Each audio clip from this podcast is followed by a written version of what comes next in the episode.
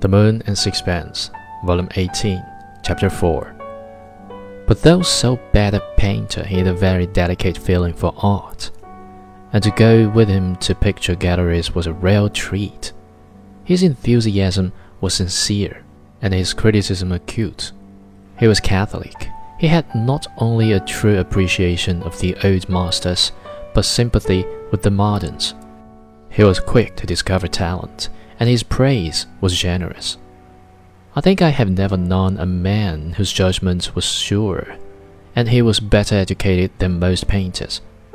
He was not like most of them ignorant of kindred arts, and his taste for music and literature gave depth and variety to his comprehension of painting.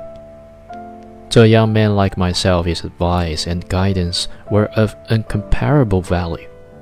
When I left Rome, I corresponded with him, and about once in two months received from him long letters in queer English, which brought before me vividly his spluttering, enthusiastic, gesticulating conversation.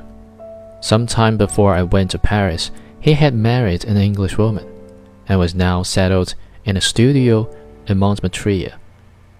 I had not seen him for four years, and had never met his wife.